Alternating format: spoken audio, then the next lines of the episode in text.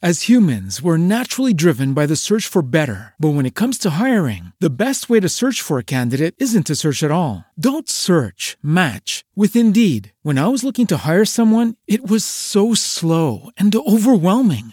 I wish I had used Indeed. If you need to hire, you need Indeed. Indeed is your matching and hiring platform with over 350 million global monthly visitors, according to Indeed data, and a matching engine that helps you find quality candidates fast. Ditch the busy work. Use Indeed for scheduling, screening, and messaging so you can connect with candidates faster. And Indeed doesn't just help you hire faster. 93% of employers agree Indeed delivers the highest quality matches compared to other job sites, according to a recent Indeed survey. And listeners of this show will get a $75 sponsored job credit to get your jobs more visibility at Indeed.com slash podcast. That's Indeed.com slash podcast. Terms and conditions apply.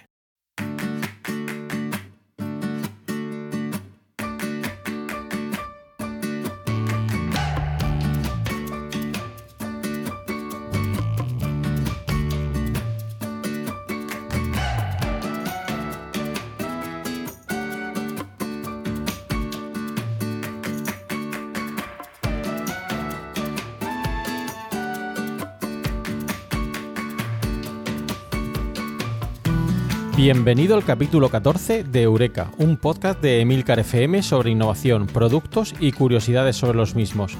Mi nombre es Fran Molina y si me lo permites, estaré encantado de poder compartir contigo este espacio de entretenimiento y aprendizaje.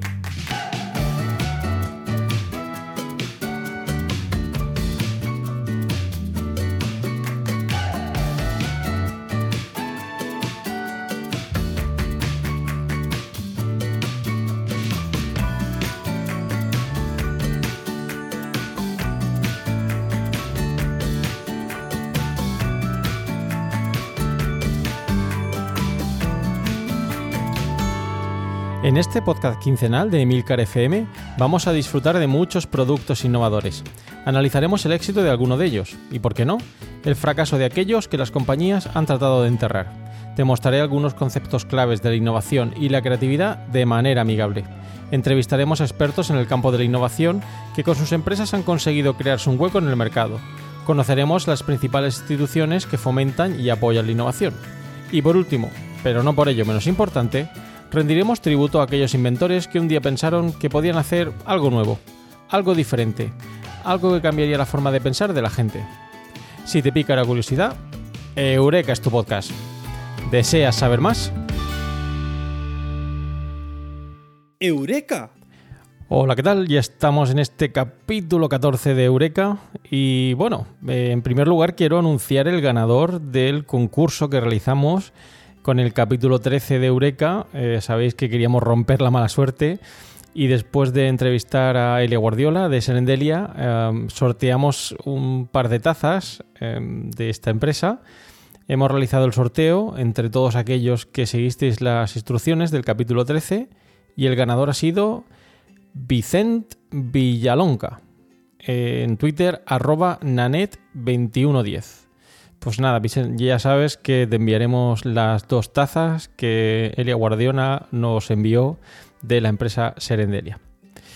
Y bueno, pues ya empezamos con el capítulo 14 y como siempre ya sabéis vamos a empezar hablando de algunas noticias y eventos relacionados con la innovación. Eh, no lo hicimos en el capítulo 13 ya que lo dedicamos íntegramente a la empresa Serendelia y bueno, vamos a retomar un poquito esta línea de hablar de principales noticias relacionadas con, la innovación que han aparecido en los medios en las últimas semanas. Y a continuación vamos a tratar el tema principal de este capítulo, que esta semana va a ser el Sibiu Nano. Puede que algunos no tengáis ni idea de qué es este producto. Es un eh, dron submarino que recientemente se ha lanzado al mercado por parte de una empresa murciana y veréis que es un dron submarino de bajo coste, pero con muchas posibilidades, tanto profesionales como lúdicas.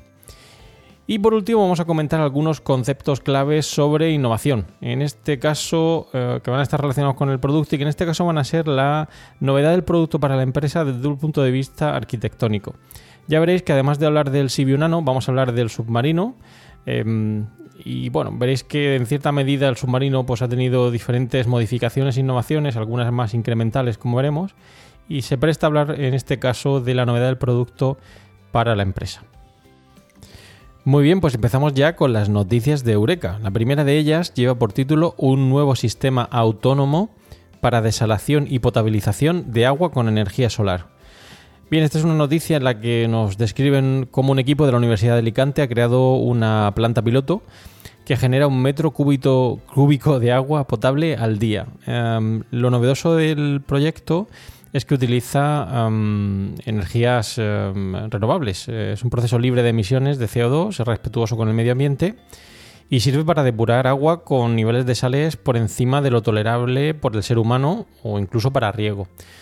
Ojo, no se puede aplicar si el agua tiene presente otra materia orgánica. Es decir, lo interesante de esta noticia es que utilizamos energía solar para esa desalización o potabilización de agua. Una noticia interesante y una iniciativa a tener en cuenta por parte de este equipo de la Universidad de Alicante. Enhorabuena. La segunda noticia em, lleva por título eh, Google y UVA, o Uber, como dicen algunos, quieren incorporar la incertidumbre a su inteligencia artificial para hacerla más segura. Hace ya unas semanas en Eureka estuvimos hablando de cómo em, Elon Musk eh, y Mark Zuckerberg tuvieron cierta discusión sobre si la inteligencia artificial debía o no debía ser regulada en el futuro.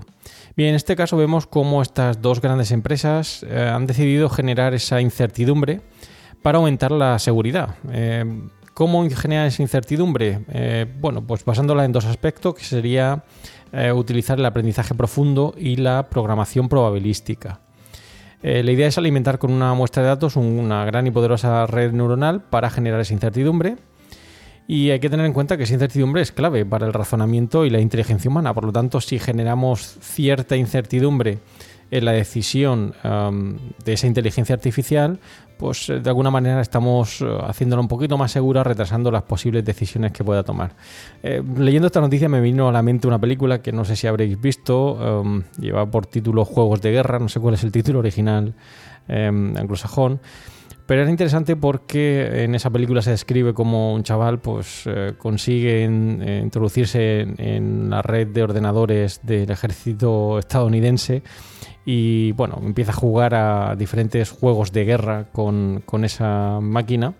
Y bueno, finalmente, bueno, no quiero desvelar mucho la película, pero bueno, eh, habla un poquito de esa inteligencia artificial y de cómo podemos generar esa incertidumbre en la mente de los ordenadores para de alguna manera aumentar la seguridad de, la toma de decisiones. Os recomiendo la película sin duda si no la habéis podido o no la habéis visto mm, hasta el momento. La tercera noticia eh, es, eh, lleva por título Restaurantes Retro Drive-In, el nuevo negocio de Elon Musk para impulsar Tesla. Ya sabéis que Elon Musk está continuamente en la palestra, no solo tiene Tesla, Hyperloop, uh, SpaceX, eh, bueno, eh, aparece siempre en noticias relacionadas con la innovación. A veces yo tiendo a pensar que este hombre viene del futuro y sabe qué es lo que va a pasar dentro de unos años. Bueno, pues en este caso Elon Musk ha elegido la ciudad de Los Ángeles para crear un restaurante drive-in al estilo de los años 60 con ese aire rockero. La idea es poder recoger la comida sin bajarse del coche, consumirla dentro y mientras pues eh, consumimos esa comida pues se recarga el coche con esos supercargadores de la empresa Tesla. Eh, bueno, parece una idea interesante a tener en cuenta. no sé si a nivel cultural esto sería fácilmente trasladable a otras economías, ya que bueno, allí en Estados Unidos esto sí que está, pues, o estuvo, estuvo en su momento muy de moda, o sí que está un poco más de moda, o es más fácilmente entendible por ellos. No sé si aquí en España, en este caso, o en Latinoamérica, llega, llegaría a cuajar esta, esta idea. Bueno, como dato, simplemente la noticia habla de que en España existen actualmente 19 de estos supercargadores estos supercargadores pueden hacer recargas de 270 kilómetros en 30 minutos, algo parece más que razonable para consumir un, menú, una comida rápida mientras estamos cargando el coche, por lo tanto en 30 minutos, 270 kilómetros de autonomía, pues puede ser algo interesante a tener en cuenta. Pero bueno, no me quiero meter en este terreno, ya sabéis que para eso tenemos en Emilcar FM el podcast de uh, Plug and Drive, que os recomiendo, está siendo un éxito y es una maravilla escuchar a su locutor eh, Paco Culebras eh, hablando sobre esta tecnología, eh, los avances, etc. Así que os remito a ese podcast para seguro estar más al tanto de vehículos eléctricos. Y la cuarta noticia que quería traeros hoy es una noticia bastante curiosa. Lleva por título Foldimate, la máquina que dobla la ropa en 4 segundos. Que no hemos hablado aquí también alguna vez sobre máquinas que doblan sola la ropa, que la planchan o que la lavan, ¿no? Bien, en cualquier caso ahora se ha presentado, es una realidad, es una máquina de planchar automatizada doméstica que dobla y plancha en menos de 4 segundos la ropa. Bueno, no sé. puede haber algunas críticas a este concepto. cada vez parece que están más automatizadas las tareas del hogar. Eh, ya sabemos que tenemos aspiradores autónomos que en principio la gente pensaba que no iban a ser eh, un éxito de ventas porque tradicionalmente la gente em, pues utilizaba una aspiradora tradicional en casa y hoy en día pues es eh, muy común ver que muchas familias tienen estos aspiradores autónomos de la marca que sea para limpiar la casa. Hay que tener en cuenta que en este caso planchar la ropa eh, y doblarla es una de las tareas más odiadas en cualquier eh, domicilio. Y bueno, pues eh, de hecho pasamos entre 6 a 9 horas realizando tareas domésticas, así que si tenemos máquinas que nos lo facilitan, pues mucho mejor. Se ha presentado en el CES de Las Vegas, va a salir a la venta en el año 2019 a un precio de 820 euros, es decir, que es un precio considerable Ahí ya tenéis que ver hasta qué punto eh, os molesta más o menos doblar o planchar la ropa, pero para aquellos que supongan una tarea tediosa, ahí está el producto. Es curioso porque la noticia hablan un poquito sobre el tiempo que dedicamos a lo largo de nuestra vida a doblar la ropa. Y es, bueno, en este caso analizan el tiempo que lo hacemos y dicen que puede llegar a ser dos años de nuestra vida el tiempo que dedicamos a um, doblar esta ropa. Por lo tanto, bueno, si queréis ahorrar dos años de vuestra vida Em, en lugar de doblando ropa, que lo haga una máquina, pues de nuevo ahí tenéis la, máquina. La ropa se introduce por la parte superior y unos brazos robóticos pues van doblando y planchando la ropa. Ojo, es una máquina muy grande, estamos hablando de que es 1,25 metros de alto por 70 centímetros de profundidad y 60 centímetros de ancho, así que mm, quizá no es un producto para cualquier hogar eh, ya que tiene unas dimensiones bastante considerables. Muy bien, pues pasamos ya al tema principal de este capítulo, que como os he dicho al principio, iba a ser eh, Nano, eh, de la empresa Nido Robotics. Es un dron acuático que eh, nos va a permitir sumergirnos eh, en las profundidades gracias a este dron submarino de bajo coste y analizar pues, los eh, fondos oceánicos. Es el primer robot eh, subacuático diseñado para trabajos de inspección, ciencia, exploración y diversión a bajo coste, a un precio de 700 euros, eh, si lo vamos a comprar de montado, ahora veremos algunas diferencias. se puede ensamblar fácilmente si, no lo si lo compramos de montado y tiene un tamaño pequeñito, son 5 kilos de peso y unas dimensiones de 38 x 27 x 26. Bien, este es un producto que ha salido hace poquito a la venta. La empresa lleva ya cierto tiempo en el mercado. Pero ahora veremos que algunas peculiaridades de este producto han hecho que, como digo, en, prensa, en medios de comunicación, em, se haya hablado bastante de este producto y en Eureka no podíamos ser menos hablando de un producto, en este caso, em, de una empresa de base tecnológica con sede en Murcia, como es Nido Robotics. Eh, quería agradecer en primer lugar al eh, CEO de la empresa, Roy Peter Torgersen, que nos dedicó un tiempo a resolvernos las preguntas y dudas que nos surgieron alrededor de este producto. Esta empresa, como digo, Nido Robotics, es una empresa dedicada al desarrollo y fabricación de drones teledirigidos submarinos, eh, con las siglas ROV, y tecnologías afines, sistemas de vídeo submarino, sensores, etc. Es curioso porque el precio de los drones submarinos eh, varía bastante, desde unos 700 euros, como podría ser el caso del Sibiu Nano, hasta modelos mucho más complejos, cercanos a los 6.000 euros. Obviamente ese tipo de productos tienen un uso mucho más profesional y no solo lúdico. Con este tamaño reducido del Sibiu Nano eh, podemos desarrollar trabajos en profundidades inferiores a, los 100 metros. Este producto además cuenta con 6 propulsores que lo hacen bastante estable y fácil de manejar. Tiene un sistema de retención de profundidad automática, un control automático de rumbo y una batería intercambiable. Eh, todo ello además coordinado con una cámara Full HD de retransmisión en vivo, es decir, que no solo grabamos, sino que podemos ver eh, al mismo tiempo en streaming, que es lo que ocurre ahí abajo. Tiene sensores de temperatura y profundidad, tiene 50 metros de cable umbilical a través del cual vamos a dirigir el dron. Y bueno, es un producto que incorpora muchos extras. Eh, de hecho, quizá probablemente este sea una de las líneas de negocio más interesantes a explotar por parte de eh, Nido Robotics con Sibiu Nano ya que podemos incorporar desde luces LED, mejores cámaras, sensores, etcétera, a este modelo básico. Además, el hecho de que esté em, desarrollado, como veremos ahora, con eh, piezas eh, impresoras 3D, etcétera, hace fácilmente reparable el producto en el caso de que eh, desafortunadamente choquemos con alguna piedra o algún obstáculo en el camino. Lo interesante de este producto, del Sibiu Nano, es que la empresa Nido Robotics ha levantado una campaña de crowdfunding en Indiegogo con un objetivo de 20.000 euros que, como nos decía el CEO, em, ya ha sido superado. Es decir, que es un producto que está siendo muy bien aceptado por parte de los consumidores. ¿Cuál es el objetivo de la empresa con este producto y en general con todos los productos que desarrollan? Pues difundir la tecnología robótica subacuática, una idea muy interesante. Todo esto surge eh, de una exploración subacuática que desarrolla el SEO en 2012 en Papúa Ah, estaba en Australia buscando un avión de la Segunda Guerra Mundial y bueno, les vino a la mente o la idea de la posibilidad de contar con un dron subacuático de bajo coste y se dio cuenta que no había realmente en el mercado algo similar y es por ello que crea en el año 2016 la empresa Nido Robotics. Crean este producto, como hemos dicho, asequible para el gran público, simplificando una tecnología y utilizando eh, herramientas de eh, fabricación que han conseguido reducir sustancialmente el precio, o perdón, en este caso el coste del producto.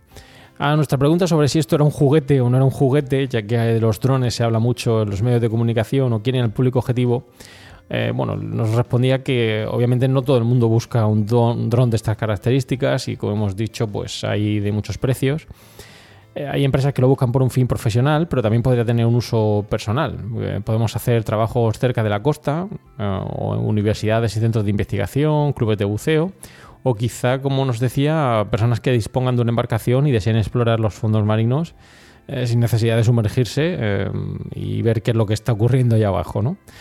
Además, podría ser también interesante para aquellas empresas que ya se dedican a análisis topográficos del terreno utilizando drones aéreos y bueno, esto les permitiría diversificar esas líneas de negocio que actualmente tienen en marcha. Como te decía, el mantenimiento pues es muy facilito, vienen dos versiones, una lista para usar y otra que requiere el ensamblaje que siguiendo el manual de instrucciones no parece ser demasiado complicado. Y luego, pues si nos gusta, podemos ir a por algo más complejo dentro de los drones em, submarinos o subacuáticos. Eh, una de las dudas que nos surgió al hablar con el CEO de la empresa es si hacía falta algún tipo de certificación o título para utilizar este tipo As humans, we're naturally driven by the search for better. But when it comes to hiring, the best way to search for a candidate isn't to search at all. Don't search, match with Indeed. When I was looking to hire someone, it was so slow and overwhelming. I wish I had used Indeed. If you need to hire, you need Indeed. Indeed is your matching and hiring platform with over 350 million global monthly visitors, according to Indeed data, and a matching engine that helps you find quality candidates fast. Ditch the busy work. Use Indeed for scheduling, screening, and messaging so you can connect with candidates faster. And Indeed doesn't just help you hire faster. 93% of employers agree Indeed delivers the highest quality matches compared to other job sites, according to a recent Indeed survey. And listeners of this show will get a $75 sponsored job credit to get your jobs more visibility at Indeed.com slash podcast. That's Indeed.com slash podcast. Terms and conditions apply. Every day, we rise, challenging ourselves to work for what we believe in. At U.S. Border Patrol, protecting our borders is more than a job, it's a calling. Agents answer the call, working together to keep our country and communities safe. If you're ready for a new mission, join U.S. Border Patrol and go beyond. Learn more at cbp.gov/careers. de productos, ya que en el caso de los drones aéreos sí que parece que hay cierta polémica en cuanto a su uso, eh, no se debe utilizar en algunas zonas, etcétera. Pero bueno, en principio no requiere de ningún título especial, no hay riesgo quizá tan aparente como podría ser con los drones aéreos. Obviamente hay que tener unas medidas eh, básicas en cuanto eh, de precaución a la hora de utilizarlo, pero bueno, no es algo que requiera, como decíamos, de una certificación o título. No hablamos ya de drones mucho más complejos que sí que requerirían de pues, cursos, de, pues, en este caso de la industria petromarítima, si vamos a cosas más específicas. Así que es un producto fácil de usar, eh, plug and play, mm, económico, que está teniendo muy buena aceptación, así que ya sabéis, si queréis eh, explorar los fondos oceánicos, el Sibiu Nano o sus diferentes modalidades o versiones por parte de Nido Robotics es sin duda una gran alternativa a tener en cuenta. Y desde aquí en Eureka, pues queremos agradecer a la empresa Nido Robotics el tiempo que nos ha dedicado para resolvernos las dudas sobre este producto que esperamos tenga muchísimo éxito en el mercado. Y ya que hablamos del Sibio Nano, y sabéis que cada vez que hablamos de un producto nuevo intentamos relacionarlo con productos ya existentes, hemos querido conveniente hablar en Eureka esta semana del submarino que además, como veréis, tiene también cierta relación con Murcia. Em, eh, vamos a seguir barriendo para casa. Eh, en primer lugar, vamos a empezar hablando de qué es el submarino. Supongo que todos sabéis lo que es un submarino, pero queremos eh, describir en Eureka qué es, cómo funciona, cuál es su historia y como veréis nos servirá como base para explicar la parte teórica del capítulo 14 de Eureka. Bien, ¿qué es un submarino? Pues un submarino es un navío o buque capaz de navegar, de navegar bajo la superficie del agua o sumergido, eh, perdón, sobre la superficie del agua o sumergido en el agua. Es decir, es un um, navío que nos permite hacer ambas cosas. Y su funcionamiento es uh, muy sencillo. Um, eh, en principio, tanto los barcos como los submarinos en superficie están en flotación positiva por eh, lo que se denomina el principio de Arquímedes. El principio de Arquímedes eh, sostiene que un cuerpo total o parcialmente sumergido en un fluido en reposo experimenta un empuje vertical y hacia arriba igual al peso de la masa del volumen del fluido que desaloja. Esta fuerza recibe el nombre de empuje hidrostático de Arquímedes y se mide en newtons. Eh, para sumergirse, el submarino lo que hace es incrementar su propio peso. Para ello está equipado con depósitos de lastre que se van inyectando con agua tomada del exterior. Y cuando queramos emerger a la superficie, estos depósitos eh, se vacían de agua y se llenan con aire a presión. Bien, el casco de estos submarinos eh, simula el cuerpo de una ballena, el nombre es Ausados, pero bueno, el, nombre del cuerpo de una ballena, ya que se ha comprobado que reduce significativamente el arrastre, sobre todo cuando están sumergidos. Si bien en superficie esta forma eh, dificulta un poquito o supone un mayor retraso en el, empuje del, submarino. Algunos submarinos más modernos cuentan con un doble casco, em, los más pequeños o, que los que tienen un uso más eh, lúdico cuentan con un único casco eh, pero los más modernos, como digo, tienen ese doble casco, tienen un casco exterior más fuerte que soporta una mayor presión.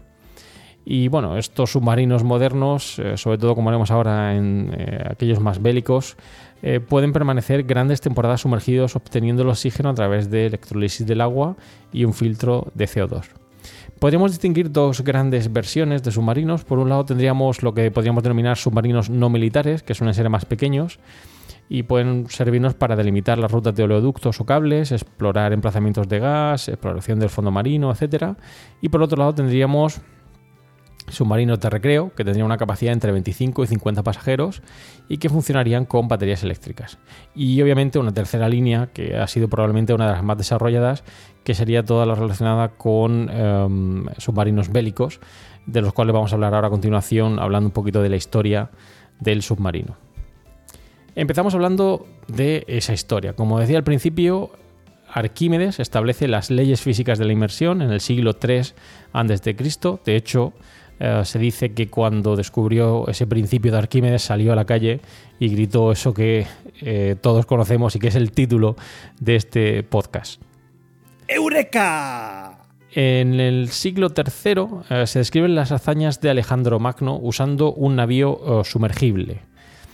Y desde entonces pues ya pasamos a 1620, donde hay un primer submarino que desarrolla el holandés Cornelius Drevel, que utiliza un casco de cuero uh, engrasado, tensado sobre estructura de madera y que es impulsado por remos.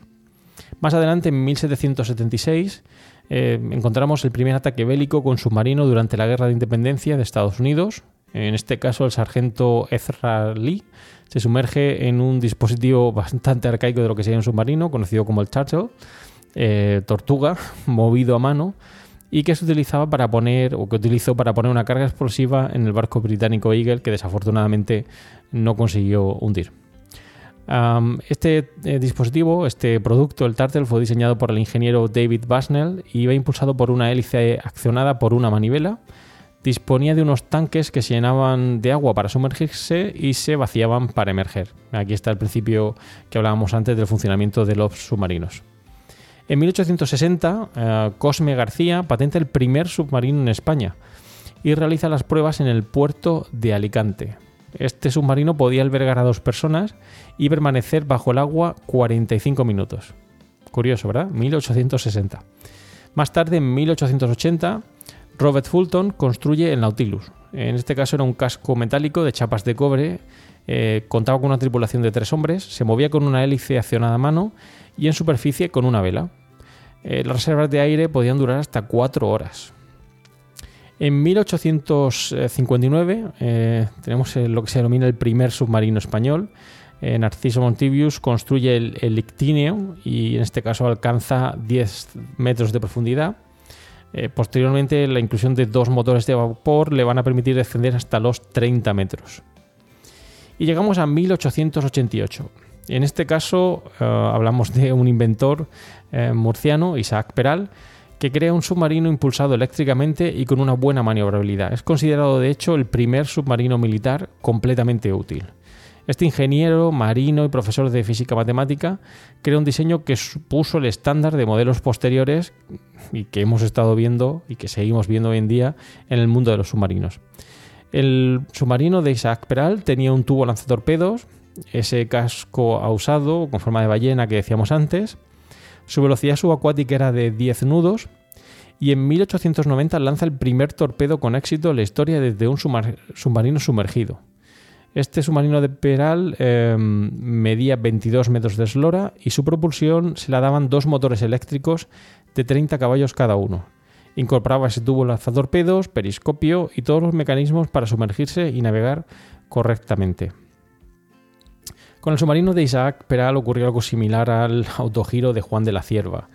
Es curioso, pero no terminó uh, de ser apoyado de alguna manera por el gobierno de la época y bueno, hay diferentes opiniones al respecto y bueno, Isaac Peral tuvo que desechar su invento que como veremos posteriormente eh, fue desarrollado por otros inventores y eh, vendido en muchos países.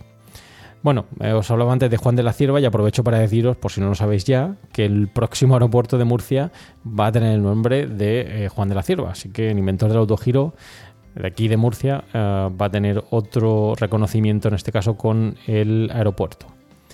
Bien, ¿y quién era Isaac Peral? Bueno, pues Isaac Peral y Caballero fue, nació en junio de 1851 en Cartagena, en un científico marino y militar español teniente de navío de la Armada e inventor del primer submarino torpedero, como hemos dicho, que fue conocido como el submarino Peral. Es decir, hubo submarinos anteriores, pero es conocido realmente como el inventor del primer submarino torpedero.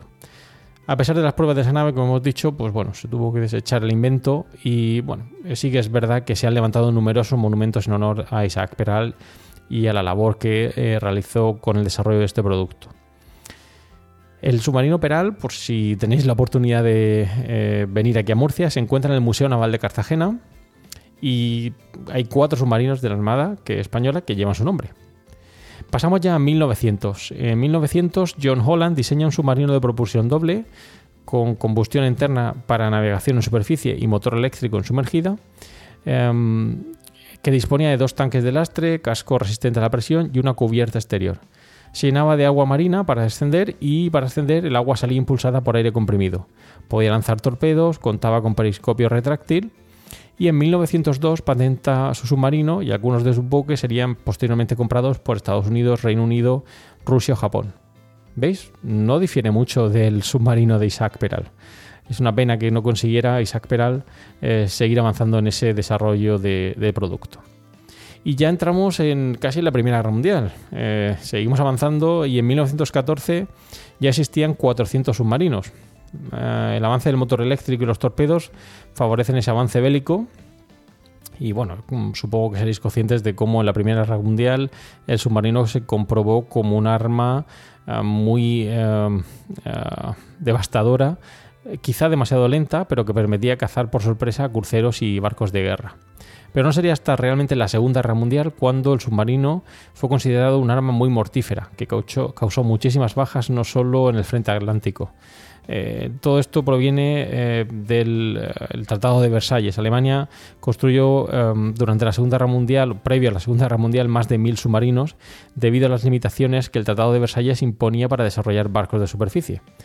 En el caso del Pacífico, pues vimos cómo sumergibles estadounidenses llegaron a hundir más de 2,5 millones de toneladas de eh, barcos japoneses solo en el año 1944 y con ello cortaron los suministros de petróleo y materia prima a los japoneses. En 1955 aparecen los submarinos eh, nucleares y ya desde entonces pues, son considerados una pieza clave en el arsenal bélico de las principales potencias. Como dato, en 1980 Estados Unidos disponía de 115 submarinos nucleares, 41 de ellos armados con misiles balísticos, y la Unión Soviética tenía por entonces 178 submarinos nucleares, 46 de ellos armados con torpedos y el resto con misiles balísticos. Hoy en día los submarinos actuales desplazan hasta 8.000 toneladas y pueden resistir la presión de hasta 300 metros de profundidad. Pues bien, ya que hemos terminado de hablar del submarino, vamos a hablar de otros productos relacionados con el submarino y el Sibiu Nano que hablábamos antes. Eh, por si los veis también eh, o los conocéis, el Batisfera, que serían sumergibles que carecen de sistemas de propulsión y se usan para inmersiones más profundas, o el Batiscafo, que son sumergibles autopropulsados para inmersiones muy profundas que dependen de un barco nodriza en la superficie. Bueno, como veis, muchos productos relacionados con este producto Sibiu Nano del cual hemos hablado hoy en Eureka. Y bueno, sabéis que me gusta terminar eh, hablando del producto, de películas donde aparece el mismo. En este caso, bueno, hay muchas películas, principalmente bélicas, otras no tanto. En el caso de las películas no bélicas, pues, bueno, tenéis 20.000 leguas de viaje submarino o Avis, muy recomendable para aquellos que os gusta la ciencia ficción. Y dentro de las películas bélicas, pues podríamos destacar la del submarino, la caza del octubre rojo, Marea Roja, etc. Hay muchas películas interesantes a tener en cuenta relacionadas con este producto. Y pasamos ya a leer eh, la teoría. En este caso, como os he dicho, quería hablar de la novedad del producto para la empresa y en concreto quería hablar de la novedad arquitectónica. Como hemos visto, la evolución del submarino no tuvo, eh, por decirlo de alguna manera, mm, innovaciones muy revolucionarias, son todo pequeñas innovaciones incrementales que se van sucediendo desde 1600. Esas novedades que se dan eh, son principalmente lo que denominamos novedades arquitectónicas. Eh, ya podían ser eh, desde un punto de vista de la incorporación de nuevos procesos o de nuevos componentes. Realmente la innovación pasaría a ser una innovación más disruptiva o radical cuando incorporamos a la vez esos nuevos procesos y componentes y esto se une a la vez con nuevos recursos empresariales o de mercado que requiere la empresa. Todo esto viene recogido en diferentes manuales que hablan o debaten sobre hasta qué punto la novedad del producto para la empresa es más o menos novedosa y no podemos considerarla como una variable dicotómica. Os dejo ahí las notas del programa, como siempre, alguna referencia para aquellos que deseáis saber más sobre la novedad del producto para la empresa desde esta vertiente de la novedad arquitectónica de la cual hemos hablado hoy. Así que ya sabéis, eh, incorporación de nuevos procesos, nuevos componentes o incorporación de nuevos procesos y componentes al mismo tiempo dentro de la novedad arquitectónica. Muy bien, pues con esto hemos llegado al final del podcast de hoy de Eureka. Eh, espero que os haya resultado interesante, que hayáis aprendido algo más sobre el Sibiu Nano, eh, del cual hemos hablado hoy. Nuevamente dar las gracias a la empresa por el tiempo que nos dedicó a explicarnos en qué consistía el producto. Y os dejo en las notas del programa algunos enlaces interesantes que espero sean de vuestro grado. Y ya sabéis, me gustaría recibir comentarios vuestros sobre el capítulo, qué os ha parecido, eh, cosas que queráis que tratemos en Eureka en el futuro y que me encantará eh, saber de vosotros y tener en cuenta. Em, obviamente es muy difícil resumir toda la historia del submarino en 15 minutos, pero bueno, espero que os sirva para haceros una idea sobre em, el producto Sibio Nano y el submarino. Y también, como siempre, reseñas en iTunes. Si os gusta, pues bueno, dejadme las estrellitas, que siempre viene bien para saber que lo que hacemos aquí pues os gusta y que lo hacemos de manera desinteresada y con mucho gusto. Y con esto ya me despido. Eh, gracias por escuchar Eureka y espero vuestros comentarios sobre esto y otros temas relacionados con la innovación y los nuevos productos. Sabéis que podéis realizar vuestros comentarios o contactar conmigo en la dirección emilcar.fm barra eureka por correo electrónico en eureka.fjmolina.com y los otros medios de contacto que encontrarás en Emilcar FM. Y ya sabéis, no olvidéis escuchar el resto de podcast de Emilcar FM donde podréis aprender muchos temas interesantes y de actualidad. Y dar las gracias en este caso a Natán de Swiss Spain, que nos ha hecho esta pequeña cuña de Eureka que habréis oído en algunos momentos del podcast. ¡Eureka! Eh, ya veréis que hablaremos de otro producto relacionado con Swiss Spain próximamente en Eureka. Y para terminar, como siempre, una frase célebre. En este caso, una frase eh, enunciada por Julio Verne, que dice así. Con el submarino ya no habrá más batallas navales. Como seguirán inventándose instrumentos de guerra cada vez más perfeccionados y terroríficos, la guerra misma será imposible. Muchas gracias y propicios días.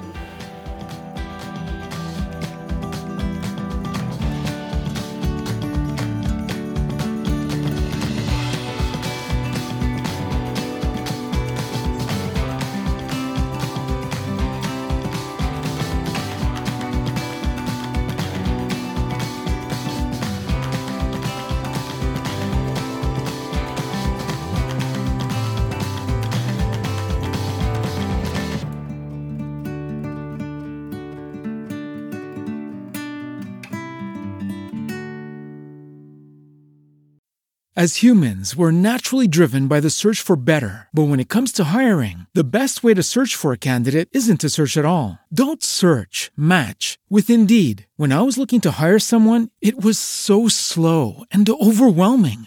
I wish I had used Indeed. If you need to hire, you need Indeed. Indeed is your matching and hiring platform with over 350 million global monthly visitors, according to Indeed data, and a matching engine that helps you find quality candidates fast. Ditch the busy work. Use Indeed for scheduling, screening, and messaging so you can connect with candidates faster. And Indeed doesn't just help you hire faster. 93% of employers agree Indeed delivers the highest quality matches compared to other job sites, according to a recent Indeed survey. And listeners of this show will get a $75 sponsored job credit to get your jobs more visibility at Indeed.com slash podcast. That's Indeed.com slash podcast. Terms and conditions apply.